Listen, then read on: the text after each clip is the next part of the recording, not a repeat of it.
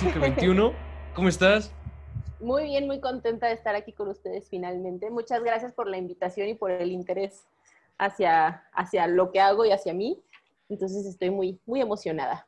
No, hombre, un gustazo para nosotros que nos puedas compartir pues toda tu experiencia y pues contarnos cómo, cómo esta extraña, pues no sé cómo se diga, eh, este espectro creativo pues se involucra en, como en todas nuestras áreas de trabajo, ¿no? Entonces, creo que eso va a estar muy, muy eh, interesante que nos compartas y que nos cuentes cómo la creatividad se, se, desarrolla en, en, lo que tú realizas. Entonces, pues bienvenida, eso estamos súper eh, interesados en que nos cuentes. Bienvenida. muchas gracias. ok, pues con, ¿qué tal con algo súper tranqui, ¿no? ¿Cómo empleas tu creatividad cuando empieza tu día, ¿no? Así empieza tu día y ahora se pone creativa. ¿Cómo funciona? ¿Cómo funciona que ahora se pone creativa? es que no tengo como tal una, una, rutina creativa, pero honestamente creo que la música me ayuda bastante.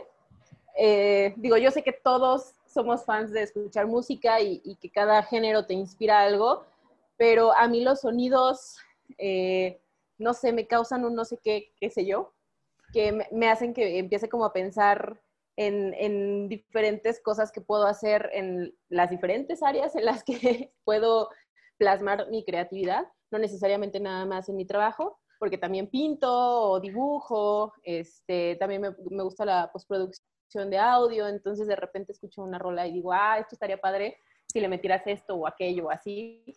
Y en mi trabajo pues es muy diferente porque no, no tiene como mucho, mucho que ver, pero creo que empezaría por ahí. Ok, me comentas esto de la que escuchas una rolita y piensas en postproducción de la rolita, como ¿qué, qué te viene a la mente, no? ¿Que le hace falta un reverb o un, un, qué?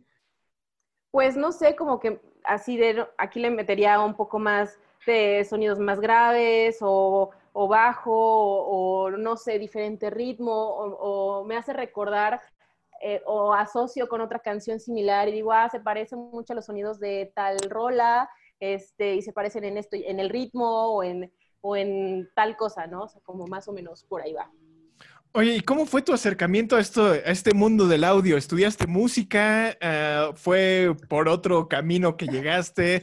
¿Cómo, cómo, ¿Cómo resultó esto? Fue muy curioso porque fue en, mis últimos años de la universidad. Yo la verdad no supe qué hacer. Yo, estudié comunicación, este, pero no supe. chocolate. Pero a diferencia de mis compañeros, yo no supe a qué me iba a dedicar como hasta el quinto, no, como hasta el sexto, séptimo semestre de, de, la carrera, ¿no? Todos mis demás compañeros sabían, yo quiero radio, yo quiero conducción, yo quiero ta, ta, ta, ta, ta, y yo era así como de, yo no tengo la menor idea de qué voy a hacer, pero me gustaba mucho la carrera. Entonces nos hacían hacer prácticas profesionales para generar experiencia laboral y que no salieras de la universidad sin saber absolutamente nada de los medios. Y me metieron a, un, a una estación de radio muy popular en el estado de Morelos, donde empecé a hacer mis prácticas. Entonces, mi jefe directo, como yo quería ser este, locutora, pero en vivo, ¿no? Y me dijo, no, tú no vas a ser locutor en vivo, tú vas a ser voz off, que yo decía, ¿qué es eso? Y tú vas a postproducir. No sé qué vio en mí, la verdad es que no le he preguntado hasta la fecha qué fue lo que vio, porque algo vio, porque fue, fui a la única la que me puso a hacer ese tipo de tareas, que dijo, ahora sirve en esta área, ¿no? Entonces me empezaba a poner a postproducir los programas de radio que hacían. Había una sección que era como de sátira política, eh, en donde narraban diferentes noticias, pero le tenías que meter efectos o este, ponerle música ad hoc a lo que estaban haciendo en las notas. Entonces me dijo, tú vas a hacer, tú te vas a encargar de postproducir esto, ¿no? yo así de, ¿cómo hago? ¿Cómo es postproducir algo? O cómo es este, editar audio o meterle, ¿no? no o sea, yo estaba en cero. Entonces me enseñó y me dijo, tú vas a hacer voz en off, ¿no? Entonces yo decía, ¿qué es eso de voz en off? Yo nada más conocía a los locutores comerciales, digo, a los locutores en vivo, entonces ya me empezó a enseñar.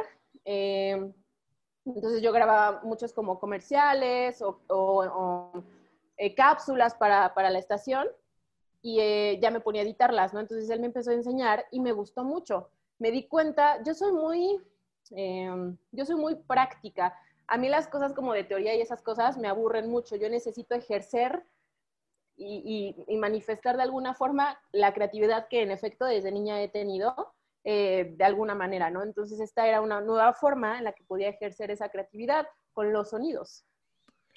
Wow, qué interesante. Y, y sí, definitivamente creo que en el audio algo muy importante es ejecutarlo, ¿no? Te pueden platicar, ¿no? De ecualizadores, compresores, un montón de técnica, pero es hasta que los escuchas que realmente empiezas a entender cómo funcionan, ¿no? Cómo trabaja esto y los efectos que puedes crear, ¿no? Para, para el escucha. Entonces, qué interesante, eso está súper cool. sí, está padre. Sí, adelante. Y no sé, porque, por ejemplo, hay muchos dudes, ¿no? Que, o que le entran a la teoría y se quedan, creo yo, con las ganas, ¿no? De meterse a la práctica por miedo, por pena. ¿Cómo te sentiste cuando te dijeron, ok, al brinco, ¿no? Así vas. O sea, ¿cómo te quitaste ese miedo? ¿Hubo miedo? Pues no, no, fue, no fue miedo, más bien no me gustó. O sea, fue así como de, ¿es en serio que esto me vas a poner a hacer? Porque así como yo, algunos amigos entraron al mismo lugar que yo a hacer prácticas. Entonces había un programa que teníamos en vivo que se llamaba El Clan eh, y era de varios chavos y había diferentes secciones, ¿no? Entonces yo estaba dentro de ese programa, pero yo estaba en el programa haciendo cápsulas o haciendo la postproducción de mucho del contenido que se manejaba. Entonces yo quería estar adentro de la cabina platicando con ellos como lo hace un locutor en vivo, ¿no? Entonces yo era así como, ¿por qué, ¿por qué me ponen a mí a hacer esto, no? O sea, a mí me causaba más como eh, que fuera, o sea, era tedioso, era molesto y era como, bueno, no, ni modo. Pero conforme me fueron enseñando y empecé a conocer lo que podías hacer a través del audio y, y como dices, desde la ecualización que tú dices, bueno, ¿qué es ecualizar? O, o todo ese tipo de cosas, o sea, como que me empezó a llamar la atención y me empezó a gustar lo que podías crear. Y después de escuchar el producto final, pues estaba como, pues estaba muy interesante. Pero miedo no me causó, más bien fue como que no me quedó de otra. Me aventaron y me dijeron, ¿tú vas a hacer esto? y yo así de, bueno, pero es que no lo vas a hacer, no te preocupes, tú vas a aprender y, este, y vas a grabar voz en off, ¿no? Y yo así, eso tampoco lo sé hacer. Y yo pensaba que yo no tenía voz para radio. Yo decía, es que mi voz es fea o no es como la de una locutora acá, ¿no? Pro. Pero también me enseñaron a manejar esa parte. Entonces, pues todo tiene que ver con el oído y eh, escuchar, escucharte y, poner como atención a todo, a todo tu entorno. Wow, eh, pues sí, definitivamente creo que esa, esa parte de escuchar es algo súper importante y que, y que rara vez nos enseñan a hacer, ¿no?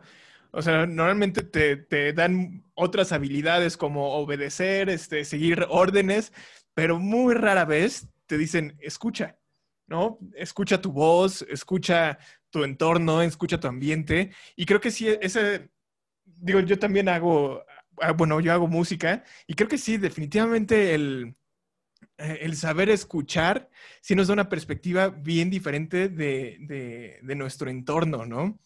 O sea, sí, sí es algo bastante interesante. Sí, total. Y creo que sí, como, como dices, o sea, no nos, no nos inculcan el escuchar. O sea, te pueden decir, oye esto o oye aquello, pero que te detengas realmente a escuchar muchas cosas, pues creo que, creo que no pasa tanto. Incluso hasta hoy en día yo pensaba que tenía buen oído y eh, con mi jefe de repente le dice, Esta, este cantante está desafinado, ¿no? Yo así de, ¿es en serio? Y me dice, sí, escucha, ¿no? Yo así de, yo lo escucho afinado. No, no, no, está desafinado. Mira, aquí, aquí, aquí, aquí. Y dices, wow, o sea, e, esos son oídos, de, de verdad que están educados para escuchar más allá de lo que tú crees que está afinado o no está afinado. es, muy curioso, sí. Ok, fíjate, me, llama la atención esto que decías de yo creía que no tenía la voz y después a través de entrenamiento, siempre sí. Ahora, me imagino que también hay una manera de entrenar tu manera de escuchar, ¿no? ¿Cómo podríamos entrenar este, este musculito de escuchar? Qué buena pregunta. Qué buena pregunta. La verdad es que no sé, creo que en mi caso se dio un poco más natural, no fue algo como que me, que me enseñaran, simplemente me, me como tú dices, me aventaron al ruedo y yo solita al estar escuchando canciones o sonidos, porque teníamos que, tenía que meter efectos de sonido a la postproducción, eh, como que vas identificando el tipo de sonido que es, como para qué te puede funcionar, y conforme vas escuchando y escuchando y escuchando, empiezas a generar mezclas en tu cabeza. Entonces yo creo que, no sé, no tengo como una, una técnica, no, no sabría decir alguna técnica, creo que fue muy natural. No lo sé. ¿O cómo creen ustedes que podría ser? Esa es una muy buena pregunta. Digo, eso, eso que dices de natural, creo que va por ahí porque, digo, primordialmente tuviste mucha exposición, ¿no? También si no tienes esta exposición, ¿no? Si nada más estás en tu rollo, difícilmente creo. Ahora, la manera en la que te escucho ahorita es como, ok, tuviste una cierta apertura, digo, renuente a una porción que lo, lo que comentabas de la voz, ¿no? al inicio. Al inicio, renuente, ¿no? Pero ya creo yo tal vez que conseguiste abrirte. No sé, personalmente creo que para escuchar tienes que, que estar abierto mentalmente a escuchar, ¿no? No vas a escuchar lo que no quieres.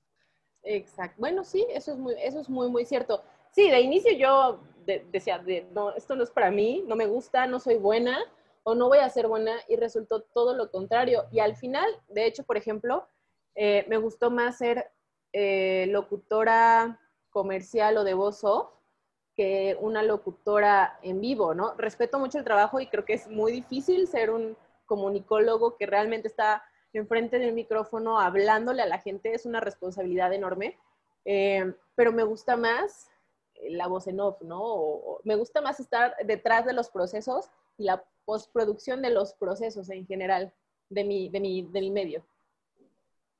Pues está cañón. Sí, eh, oye, y, tengo, bueno, dentro de esta misma tengo una, una, pregunta. O sea, yo sé que los tiempos en la radio de repente son, eh, pues no hay, no hay tiempos, ¿no? No existe, todo tiene que ser para allá, ¿no?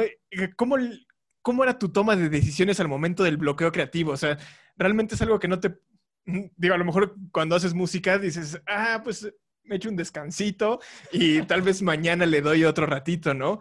Pero acá eso no existe, o sea, tú tienes tiempos, hay, hay un público esperándote. ¿Cómo, ¿Cómo es este proceso? Híjole, de hecho me pasaron muchos bloqueos creativos tanto en eh, cuando estaba en radio y cuando estuve en tele, que estuve en el área de animación digital. Este, me pasó muchas ocasiones y como dices, o sea, tú tienes que entregar lo que tienes que entregar tal día, eh, a tal hora, en tal fecha y no puedes permitirte a lo mejor sí el break de 15 minutos, pero tienes que continuar.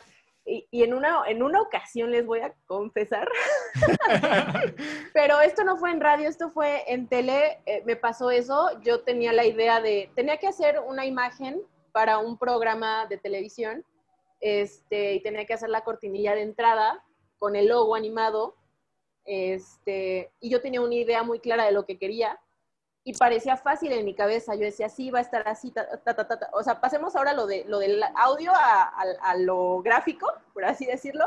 Y empezaba así, va a empezar aquí el logo y va a salir aquí como en este, con unos papelitos y va a hacer este movimiento y la música. Yo ya lo tenía todo perfectamente bien claro y a la hora de hacerlo me di cuenta de que era más difícil de lo que yo había pensado.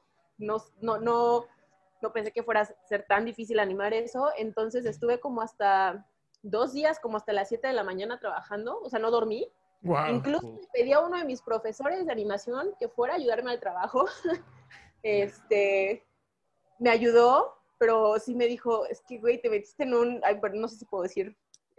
Adelante, no manches, sí, ah, claro. La expresión es este, libre. Gracias. te metiste en una broncota, pues, ya me ayudó en lo que pudo, pero la verdad es que sí fui muy ambiciosa en mi proyecto y no lo había hecho antes. Yo dije, ay, sí, obviamente puedo, ¿no? Nada que un tutorial de YouTube no... no, si tengo dudas, recurro a YouTube. Y no, la verdad sí estuvo muy compleja esa animación y me dio un bloqueo creativo. Después tuve que sustituir esa idea por otra y ya no sabía qué hacer. O sea, yo estaba tan cansada, ya estaba tan harta de ver grafiquitas y cositas que decía, es que ya no, no, no me imagino absolutamente nada. Terminé haciendo algo super X, pero así estuve yo creo que toda la noche pensando, me dormía, me despertaba, investigaba, pero yo creo que ya llega un punto en el que investigas tanto o buscas tantas ideas por todas partes que eso hace que te bloquees más. Yo creo que sí debería aplicarse la de, pues sabes qué receso, pero el tiempo ya me había comido y tenía que entregarlo al día siguiente. Hice algo súper sencillo y al día siguiente fui con la coordinadora de mi trabajo y le dije, ¿sabes qué? No te lo puedo entregar porque... no, pues la verdad es que dije, me van a meter una regañadiza de aquellas y ni modo, o sea, la verdad es que nunca había fallado en mi chamba, todos tenemos una primera vez, este, ni modo, entonces ah, fui a hablar con ella, fui muy honesta y le dije, no pude por esto, esto y esto y esto. La verdad, sí fui muy ambiciosa en cuanto a lo que quería hacer y me di cuenta de que no puedo hacerlo todavía. Necesito más tiempo y no lo puedo entregar. Eh, obviamente se decepcionó, pero como la verdad no es por nada, pero sí le echaba yo muchas ganas a mi trabajo como, y era la primera vez en la que pasaba algo así. Este, sí se molestó, sí, sí me sermoneó y todo. Eh, yo llevaba una idea de, back, de backup, pero ya no se la mostré porque yo estaba muy apenada y ya pasó, ¿no? Este, también lo hablé con mi directora de tele, o sea, todo, todo, todo, todo un rollo. Eh, y nada, nada más me regañaron y me sentí muy mal. y no salió, y no salió al aire, se tuvo que, se lo, se lo pasaron a alguien más para que lo hiciera. Hizo algo muy sencillo porque ya no había tiempo y pues ya, eso fue lo que pasó. Damn. Wow. Sí, sí, está fuerte. Oye, no lo hagan, compas. ¿Y, cómo te levantaste de esta situación? O sea, porque sí, definitivamente de repente pues es frustrante, ¿no? A, veces tener como una ambicionar algo y darte cuenta que a lo mejor todavía no llegas, ¿no? Tus habilidades todavía no están a, ese nivel. Entonces, ¿cómo te levantaste después de esta situación? Pues sí me sentí muy mal y principalmente estaba muy preocupada porque dije, a ver si no me corren o algo. Pero por otra parte dije, mira, vamos a ser muy realistas e insisto, no es como por echarme flores, pero sí estaba dentro de mi realidad. Le echaba muchas ganas a mi trabajo y cada proyecto que hacía lo hacía eh, muy impetuosamente y salía muy bien. Entonces realmente era como mi primer falla al respecto. Y dije, bueno, de las fallas se aprenden y más bien tienes que visualizar más claramente hasta dónde pueden llegar tus habilidades y hasta dónde todavía no, porque te hace falta más experiencia y más práctica. Este, y, más que nada, eso, eso también me ayudó como que a, que me bajara tantito y dijera, a ver, puedo hasta aquí, tampoco quieras irte hasta allá porque todavía no llegas. Entonces, pues nada, simplemente pues seguí haciendo mi trabajo. Sí estaba muy apenada con mi coordinadora porque me cae muy bien y es de las personas más inteligentes que conozco, entonces fallarle hacia tu jefe, pues no está padre, eh, pero también entendía que pues pasa, o sea, los fracasos y las fallas pasan y de esas son de las que más aprende uno. Sí, totalmente. Oye, pero está interesante esta onda de, de, ok, porque de repente crees que estás en un cierto lugar y gracias a estas fallas te das cuenta de que no, pero también, vaya, es, ¿cuánto es... O sea, ¿cómo, te das cuenta dónde estás? O sea, porque esta, esta falla para muchos podría parecer evitable si fueran más honestos con ellos mismos, pero al mismo tiempo, ¿realmente te lo puedes evitar? ¿Realmente? ¿O más bien es cambiar la mentalidad a tal vez fallar no está tan mal? Híjole, no sé si se pudo haber evitado esa falla. Yo creo que yo creo que sí fui muy ambiciosa con el proyecto y quizás con más tiempo lo hubiera podido lograr, pero ay, no sé. es que me acuerdo y te lo juro que me mortifico porque sí estaba súper mortificada. Yo creo que es más lo último que dices, ¿no? El, como ser muy realista y decir, bueno, pues de las fallas también, las fallas no se pueden evitar.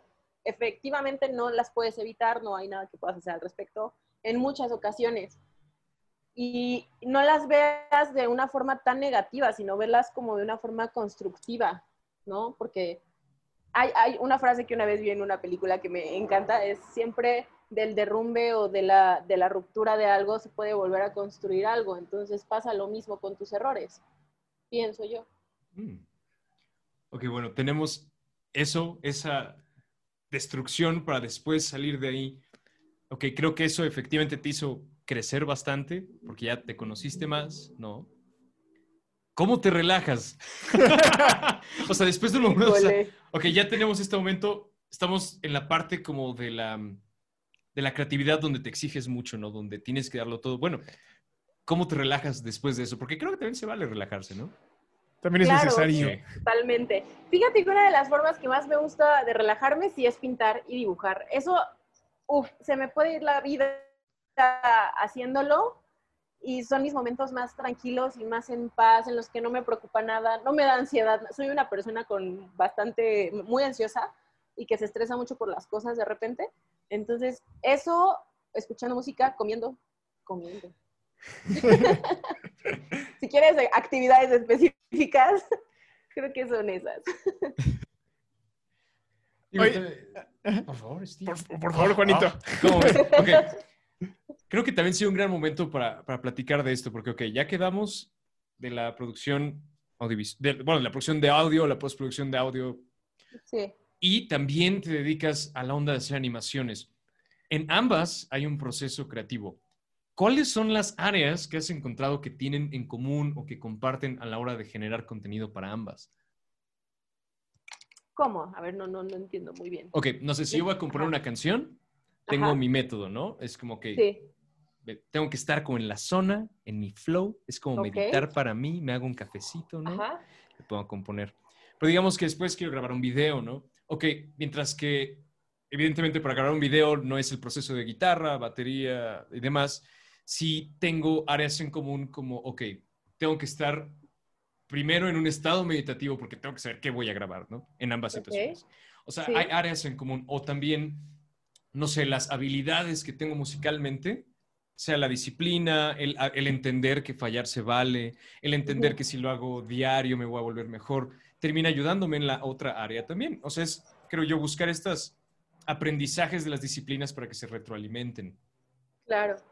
Eh, pues, por ejemplo, en relación audio, video, bueno, por ejemplo, en animación, mi proceso es muy sencillo en realidad. Es así como de, ¿qué necesito hacer? Necesito plasmar esta idea y empiezo, yo sé que soy muy, muy redundante con esto, pero la, la, música me ayuda mucho a imaginar cosas. Yo escucho música y me, me, me imagino muchas cosas, me imagino historias, me hago chaquetas mentales también, ¿por qué no? no hay veces a las que me hago así tantas chaquetas mentales que termino llorando y, ni, digo, ay, ahora relájate, por favor. Pues no lo sé. Eso no existe en tu cabeza, te lo juro. así de cañón me transporta de repente la música. Sí me ayuda mucho a generar ideas, ¿no?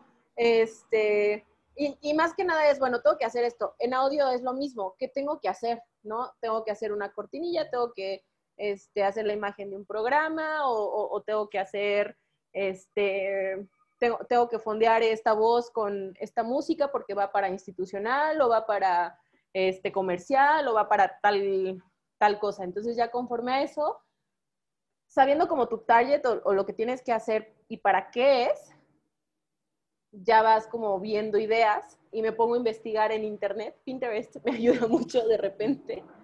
Este, o de las caricaturas también me inspiro de repente mucho. Me encantan las caricaturas, amo las caricaturas. Eh, y así pasen los años, voy a seguir viendo caricaturas. Y me inspira mucho también eso, el estar viendo como ese tipo de contenido, me ayuda bastante. Y empiezo a sacar ideas, a veces empiezo a dibujarlas, a veces solamente las genero en la cabeza y rápidamente empiezo así de, bueno, ¿y con qué fondo de música? ¿O con qué colores? ¿O con qué sonidos? ¿O con qué efectos? Y empiezo a hacer como una mezcolanza de cosas o de ideas, empiezo a hacer como mis carpetas organizadas, o sea, para organizarme, así de música, este, imágenes, vectores, ta, ta, ta, ta, ta, ta, ta, y de ahí ya voy como formando solita, pues, el concepto y lo que quiero hacer. Ya le voy dando hilo. Oye, ahorita comentabas esto del de, orden, y es que, eh, de repente eh, la creatividad se, se puede llegar a confundir con pues libertad, ¿no? Y tener todo en desorden y entre más desordenado, más creativo. Pero creo que, en, procesos como los que tú nos cuentas, creo que el orden es este, indispensable. ¿Cómo ha funcionado? ¿Cómo, cómo, ha ido, ¿Cómo has ido adaptando el orden en tu trabajo?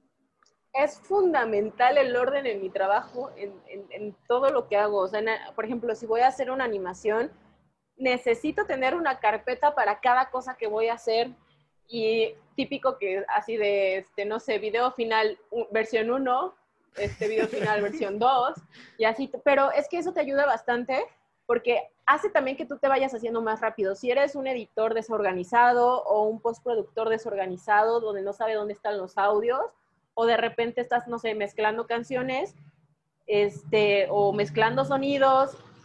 Por ejemplo, para, para radio lo que hacía era igual hacer mis carpetas de no sé, este, de FX, este, agudos o FX eh, de calle o así, le iba como poniendo sus, nombres porque una, te digo, hace que seas más rápido, más eficiente, eh, pero también como que te ayuda a organizar las ideas en tu cabeza y es más fácil todo. Si eres desorganizado, yo siento que al final tu producto va a ser desorganizado y va a ser un caos. No sé, yo no podría. A lo mejor hay gente que sí puede hacerlo, pero yo siento que no. Sí, sí, es que de repente también este, este concepto de, creativo a, veces está mal interpretado con desorden, ¿no? Pero, pero estoy de acuerdo, totalmente de acuerdo contigo. O sea, creo que eh, la creatividad es un, es un momento como fugaz. Entonces todo lo tienes que tener a la mano para poder trabajar de la manera más rápida, ¿no? Porque si no, se te va la idea y ya no, ya no pudiste trabajar, ¿no? Ya no pudiste concretar. Exacto. O se te fue media hora así de yo tenía este audio, ¿en dónde lo tenía? ¿En dónde lo tenía? Y es como media hora buscando el audio y ya no sabes al final para qué lo querías y es como de no. Necesitas ser rápido, necesitas apurarte y que no se te vaya. Totalmente. te ayuda a la organización. Sí. Ok. Organización. Y también tocabas mucho un concepto que era imaginación, ¿no? ¿De, dónde viene la imaginación? ¿Dónde está? ¿De qué planeta sale? ¿Cómo sucede? ¿Cómo sucede? La verdad es que desde muy chiquita he sido así y mi mamá también me ayudó a fomentar mucho esa parte, pero muy cañón. Yo, yo creo que a ella le debo el haber desarrollado más eh, mi parte creativa, pero a mí desde niñita me gustaba, me gustaba crear cosas, ya fuera en plastilina, ya fuera en dibujo, ya fuera en manualidades, en, en algo que te tuviera que hacer yo con las manos, eso siempre me ha gustado mucho desde niñita. Y mi mamá me fomentaba así de, no sé, en las tareas o en los proyectos escolares, de vamos a hacer ahora esto en repujado, ¿no? Yo, ¿qué es repujado? Ya me enseñaba. De hecho, me hacían mucho bullying en la primaria, porque mis trabajos eran muy buenos, pero no, o sea, porque eran muy creativos y eran muy diferentes. Por ejemplo, si tú tenías que entregar tu biografía de Benito Juárez, yo no la hacía en el típico papel con la estampita mi mamá me ponía a dibujar a Benito Juárez en papel calca o en papel o en repujado y atrás le ponía, ajá, o sea, cosas que te decías, güey, eso un niño de primaria no lo hace, lo hace tu mamá seguramente, yo no. Entonces todo el tiempo me molestaban porque mis proyectos eran muy buenos, pero no porque mi mamá me los hiciera, ella me enseñaba a hacerlo, ¿no? O a ver, vamos a pintar el papel con café, o sea, con café, café del que tomamos, y luego vas a escribir para que se vea como un pergamino viejito y le vas a quemar las O sea, todo eso ya me lo enseñó. Entonces, no sé dónde sacaba todas esas ideas, pero todo eso ella me lo enseñó. Entonces, como que yo empecé a ver cómo podías hacer qué cosa con qué. Y, empezó a fomentar mucho mi, mi, imaginación. Entonces, desde niña siempre era así, me imaginaba cosas y las creaba con plastilina o con algo, con lo que fuera, y eso con los años fue traspasándose hasta el punto en el que hoy en día me imagino algo y lo genero en la computadora o en dibujo o algo así. Creo que desde niña, en mi caso, en mi caso, ¿no? Digo, todos somos diferentes, pero en mi caso fue así. Eso está súper interesante y la verdad qué, qué buena onda de, parte de, tu mamá, ¿no? Que, que, que, estuvo fomentando esa, esa creatividad, porque a veces de repente los papás son un poco cuadrados, ¿no? Y, este, y es como, pues las cosas como, como te las dicen en la escuela, ¿no? Y, no, sí, sí, sí. y dibuja por la rayita sin salirte, ¿no? Entonces, eso, eso está increíble. Sí, la verdad es que no sé, ella era una persona muy, sumamente creativa, no sé de dónde sacaba esas ideas. Me acuerdo que también que una vez nos hicieron hacer un proyecto de este, del, del organismo y de los órganos que tiene el cuerpo y me enseñó a hacerlo, o sea, hicimos el, el dibujo, pero no fue en dibujo, más bien fue tejido, o sea, con, este, con FOMI me hizo hacer los órganos, entonces o vas a dibujar el hígado y lo vas a rellenar y lo vamos a coser y lo vamos a pegar en la imagen, o sea, como para darle un efecto 3D, cosas así que yo decía, no, o sea, está súper volado eso, ¿no? Cuando era en quinto de primaria, ajá, sí, cosas muy, demasiado creativas. Entonces yo creo que ella me enseñó mucho esa parte, muy cañón, muy, muy cañón. Digo que además me da la impresión de que era una creatividad, imaginación muy enfocada. Porque ahorita te mencionaste hacer esto para esto, ¿no? Creo que a veces cuando eres creativo o tienes mucha imaginación, luego, así como las carpetas, te falta este enfoque, ¿no? Así como esto es para esto y se resuelve así, ¿no? Claro. ¿Dirías pues tú que la imaginación la usas para resolver problemas realmente? Sí, yo creo que la imaginación te sirve para, para muchas cosas, o sea, no nada más para crear cosas o, para hacer música en, caso, en el caso de ustedes o así, sino también para salir de situaciones porque hace que tu mente esté todo el tiempo a la mejor. El hámster esté corriendo. Ajá, así de, a ver, pasó esto, ¿y ahora qué puedes hacer? Y ta, O sea, como que sí te hace más eh, movido. Ay, yo la gorda. Pero, mi, mi, perrita vino por acá. ¿De visita? Hey. hey, mamá, ¿qué haces? Ya es mi hora de comida. No, todavía no. este, entonces sí creo que te ayuda a salir de situaciones de la vida cotidiana y de la vida diaria, ¿no?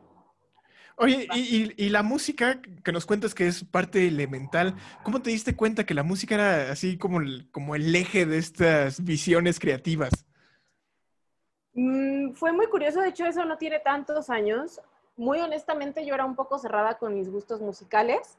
Eh, tenía muy plasmados los gustos musicales de mi mamá, que era mucho rock clásico, eh, Pink Floyd, Queen, eh, la música disco de los ochentas en inglés le encantaba, ¿no? Entonces esos eran como mis gustos musicales junto con la música en inglés que iba saliendo eh, en, cada época, pero no, no salía como de ahí. Cuando empecé a trabajar en la radio justamente, pienso que de las mejores cosas que te puede dejar una persona, ya haya sido buena o mala tu experiencia con ella, es la música. Y hubo una persona en particular que estaba en, el área de radio que me ayudó a, abrir un poquito más mis horizontes musicales. Él sabía mucho, mucho, mucho, mucho de música extraña, yo le decía, porque era como música poco común o de soniditos extraños. este, que me empezó como a gustar y vi que podía meter ese tipo de música en los programas que hacía y si hacía algún video o alguna edición de, de video, eh, ponerla al ritmo de esa música o lo que podía crear conforme a eso. Y eso no tiene tanto, tiene como unos 6, 7 años aproximadamente. Entonces, gracias a esa apertura musical que me dio esta persona y que empecé a conocer y abrirme a otros géneros musicales fuera del pop o del rock en inglés, eh, me empezó a dar, me empezó a dar mucha curiosidad cómo sonaban ciertas canciones o qué le metían o qué hacía que sonara así, ¿no? Así pasó. fue, un gusto adquirido.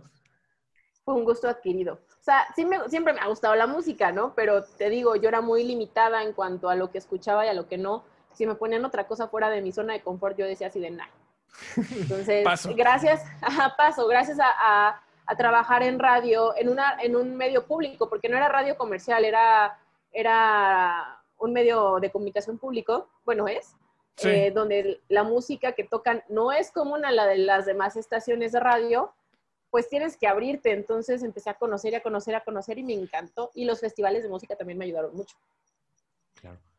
Que, ok, muchas personas, creo yo, ah, tenemos esta tendencia a estar en nuestra zona de confort musical, nos gusta este género y así es, y estos géneros. ¿Cómo podríamos no, no quiero decir convencer, pero hacer atractiva la idea a las personas de, oye, explora, se vale explorar, ¿no? Se vale darte esta chance de darle tres escuchadas, ¿no? Antes de tomar un juicio, ¿no? ¿Cuál, cuál, sería tu approach para, para vender esta idea de apertura musical? ¡Ay! Haces preguntas muy intensas. Muy buenas, muy, o sea, son muy buenas tus preguntas, pero son tan buenas que no me sé la respuesta. Top 3 caricaturas. ah, bueno, esa sí me la sé. Este, ¿cómo le puedes hacer para que una persona tenga apertura? Híjole, no, yo creo que eso va a depender de la persona. O sea, si la tú le podrás mostrar las mejores piezas musicales de tu mundo a alguien, pero si la persona no quiere escuchar o no está dispuesta a esa apertura de algo más allá, no, o sea, ya va a estar muy cañón convencerlo. O sea, sí, sí debe de haber ese gusto por escuchar otras cosas. creo que dijiste algo interesante. vamos a, sacarnos ahí, vamos a sacarnos ahí, porque dijiste algo interesante y creo que dijiste la respuesta sin saberlo. Ara. A ver. Ya te decía Araceli. Ara. dime, dime, a ver. ¿cómo? Ok, porque dijiste que va a ser difícil venderle a una persona esta mejor música. Sin embargo, si le caes bien a esta persona es un poco distinto porque no le estás vendiendo la música, no le vendes al comprador, le vendes al amigo y no le vendes tampoco, como que hablas con el amigo, ¿no? Entonces, bueno, la manera en la que entendido funcionó contigo en radio fue como que conociste a una persona, probablemente se cayeron bien y eso te hizo tener esta apertura. O sea, creo yo es más difícil decirle a alguien, esta música es mejor que la que escuchas y por eso debes escucharla. Sin embargo, es más sencillo como, oye, eres mi amigo, me caes chido, me tomé la molestia, no la molestia, me tomé la oportunidad de conocerte, de escucharte, veo que también te cae bien, ¿qué tal si me escuchas también, no? Podemos compartir. Eso, eso es muy cierto, sí. Y como te lo decía hace ratito, creo que de las mejores cosas que te puede dejar una persona que conoces es la música, o sea, sus gustos musicales y aprender de, lo que escucha de esa persona. O sea, sí, creo que tienes mucha razón en eso. Y, la importancia de la colaboración, ¿no? O sea, creo que, creo que eso, eso también es como parte de la lección. Porque, porque justo lo que, lo que, nos, lo que nos comentabas, ¿no? El hecho de, ir conociendo más gente que te eh, proporcionaba información distinta, en este caso diferente música, pues te permitió justo abrir ese panorama. Y, es lo que comenta Juan también, ¿no? De las, de las amistades. es que ya se está haciendo de noche, sí. Sí, totalmente, totalmente. Este. Top 3 caricaturas. Top 3 de caricaturas. Hey Arnold, Sailor Moon. este, y Hay Monstruos. Hay monstruos, ese es, Estaba compleja esa caricatura. Ah, estaba buenísima. Hay otra, bueno, es que, bueno, ya nada más eran tres. Top cuatro, venga. Este, As Told by Ginger. Era también una caricatura que salía en sí, Ginger, buenísima. Ah, yo no me recuerdo. Era de los mismos que hicieron los Thornberries. Ok, ok. Trata de esta chica que está como en secundaria. Era muy buena. sí, sí, sí. Pero tenía muy buenas lecciones de vida. También Hey Arnold, yo decía, o sea, la veo ahorita y digo, qué profundo. O sea, sí. qué profundo era. Y la música, no manches. La música está Para ustedes, ¿cuál es su top 3? La música estaba increíble, de hecho. Muy, muy, muy padre. Steve, top 3 caricaturas. Para ustedes, top 3 de caricaturas, es, es, eso es difícil. Las tortugas ninja. Las tortugas ninja me marcaron mi infancia. ¡Uy, las eh, tortugas ninja! Sí, de hecho, acá están, acá nos, nos, acompaña una tortuga ninja. Y otras dos. ¡Ah, este... cool!